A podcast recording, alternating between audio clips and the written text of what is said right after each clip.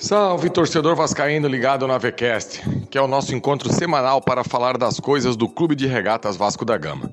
E hoje a nossa resenha por aqui é sobre esse início de trabalho do Barbieri e principalmente algumas escolhas para determinadas posições. Será mesmo que alguns jogadores vão conseguir desempenhar aquilo que o Barbieri imagina? Olha, eu acho que está ficando claro que chegou a hora. O Vasco precisa continuar indo ao mercado para trazer essas peças. Se liga aí, torcedor.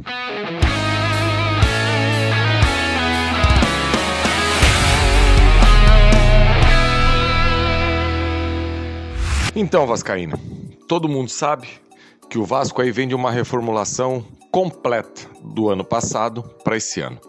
Infelizmente, a base que restou da Série B não dá nem para chamar de base, porque basicamente, com perdão do trocadilho, apenas dois jogadores é, são apontados com possibilidades de serem titulares do Vasco para essa temporada. Um deles, o Andrei, que foi vendido para o Chelsea, e o outro, Marlon Gomes, que faz grande campanha com a seleção brasileira sub-20 no Sul-Americano. E esses dois é, não estão incorporados ao elenco do Vasco agora. Inclusive, o Andrei foi vendido ao Chelsea, mas disputa o Sul-Americano também lá com a seleção brasileira. Então é um trabalho basicamente do zero. E o Vasco já fez aí um time inteiro de contratações e até agora a gente tem dificuldade em algumas posições. E chama atenção entre essas posições que o Vasco tem dificuldade a questão do volante, que o Vasco, na minha opinião, fez a melhor contratação das 11, é o Jair, um jogador diferenciado, um jogador que chega maduro ao Vasco, chega realmente no, no ápice da carreira de qualquer jogador que é ali com 27, 28 anos, um jogador acostumado com jogos grandes, até porque suas últimas temporadas no Galo, o Galo sempre esteve envolvido em jogos grandes, chegou à semifinal de Libertadores da América, campeão brasileiro, campeão da Copa do Brasil, enfim, um jogador pronto que não, não vai sentir. Só que infelizmente, por enquanto, o Vasco não consegue contar nem com o Jair, nem com o Marlo Gomes. O Jair por uma questão física que até agora, dos três jogos aí que o Vasco fez na temporada, que o Jair já esteve presente, ontem ele não pôde jogar e contra o River também jogou apenas um tempo. Então ele precisa aí de um ritmo, de uma adequação para poder ser titular. E enquanto isso não acontece, o técnico é, Barbieri vai improvisando o Figueiredo. E olha que ironia do destino, torcedor. Há um ano, em janeiro do ano de 2022, o Figueiredo voltava da Copinha com grande destaque. Fez uma Copinha realmente acima da média, foi inclusive o artilheiro da Copinha de 2022. E jogando como? Como centroavante, aquilo que ele de melhor fez até agora na base do Vasco, como 9 específico. Um jogador com bom poder de finalização, um jogador com uma boa impulsão, boa arranque e que ano passado, na Série B, desfilou em tudo que era posição. O Figueiredo ano passado chegou a jogar de centroavante, pouquíssimo é verdade, um ou dois jogos, jogou de ponta, jogou por dentro no meio e no final, na reta final da Série B, acabou jogando até de lateral. Era um jogador realmente polivalente e que desde o início do trabalho do Barbieri, ainda no final de 2022, já vinha essa possibilidade dele atuar como volante. E olha, torcedor, daquilo que a gente viu até agora nos dois amistosos e na partida de ontem, eu acho que não deveria mais nem tentar esse tipo de coisa. Eu acho que deveria o Figueiredo voltar lá para sua posição original, que é o ataque, e o Vasco, enquanto isso, tentar buscar o um mercado aí peças que possam vir suprir essa necessidade que o Vasco encontra. Porque o grande prejudicado nessa história toda acaba sendo um jogador. Um jogador que vinha em projeção ano passado. Inclusive, se continuasse com ele ali na lateral direita, eu até vejo algum tipo de possibilidade. Só que o Vasco foi ao mercado e trouxe um lateral de Copa do Mundo. O Pumita Rodrigues, que talvez tenha sido aí, nesses três jogos agora, o jogador mais regular do Vasco, então o Figueiredo ali brigar por posição é difícil. Agora, do meio para frente, temos algumas vagas ainda que precisam ser preenchidas, algumas lacunas. Então eu não vejo essa necessidade de continuar forçando aí com o Figueiredo de volante. E o outro jogador que eu vejo que o Vasco tem que ter um carinho, tem que ter um cuidado muito grande de projeção de carreira é o Ignaldo o Ignaldo, que é um verdadeiro meteoro.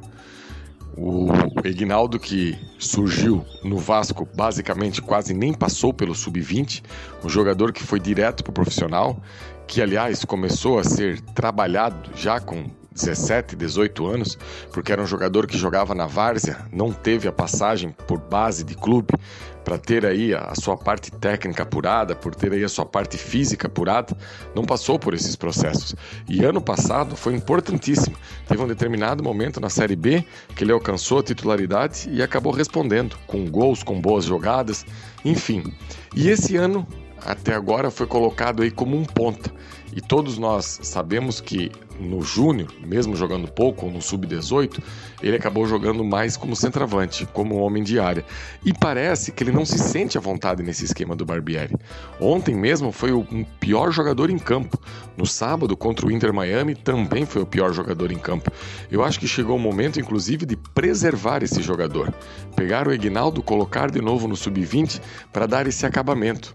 Até porque o William Batista, que é o técnico do Sub-20 do Vasco hoje, aliás, fazer um parênteses aqui, o William Batista, que veio do América Mineiro, que fez essa grande campanha na Copa São Paulo Futebol Júnior, foi até a final ontem, acabou sendo derrotado pelo Palmeiras apenas no último minuto.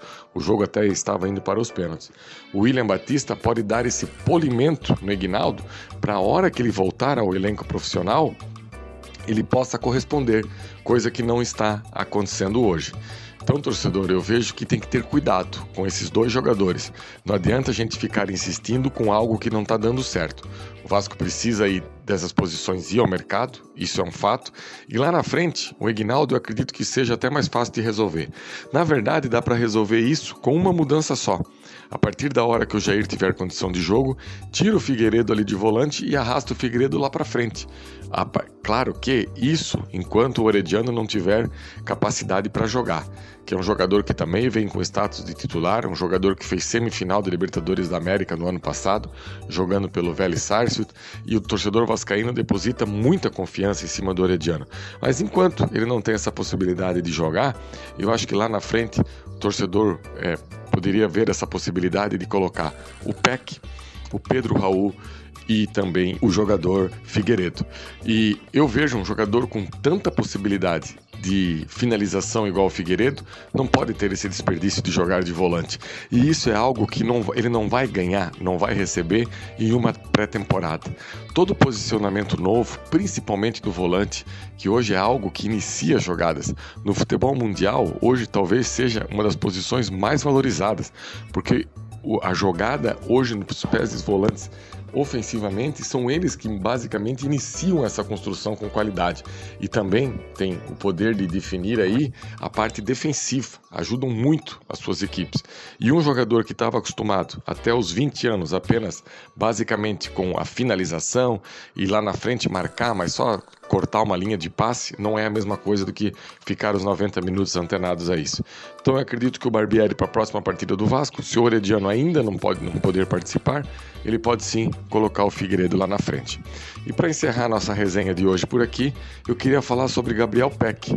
Como evoluiu o Gabriel Peck nas últimas partidas? É óbvio que recorte de estadual não serve para você ter um parâmetro muito grande, todos nós sabemos. Agora, é um jogador que, a partir da hora que o Vasco tiver um extrema do outro lado que for protagonista, e se Deus quiser, esse extrema vai ser o Orediano, enquanto o Vasco não consegue é, ter um elenco da maneira que o torcedor imagina, eu acredito que o PEC pode sim cumprir esse papel ali pelo lado direito ou então com o Orediano lá pelo lado esquerdo. Agora, isso é momentâneo, isso não é algo, uma verdade absoluta. Um brasileiro da Série A, a gente sabe do, do grau de dificuldade que é isso tudo. Então, para lá, com certeza o Vasco vai precisar de novas contratações, novos pontos e novos extremos. E num futebol que desde o início da pandemia a FIFA aí abriu a possibilidade de cinco substituições, num elenco igual ao do Vasco, eu tenho certeza que mesmo que o PEC perca aí a sua titularidade, é, dificilmente ele vai deixar de jogar pelo menos alguns minutos em todos os jogos. Beleza, torcedor? Essa foi a nossa resenha hoje por aqui. Falando basicamente do cuidado que o Vasco e essa comissão técnica deve ter com esses dois jogadores. Estão jogando improvisados, todos os dois, e as coisas não estão acontecendo. Acho que chegou a hora de remover esses jogadores desse posicionamento que ambos estão mantendo, até para preservar e tentar uma nova formação. Abraço, galera, e até semana que vem no nosso encontro semanal aqui no Avecast.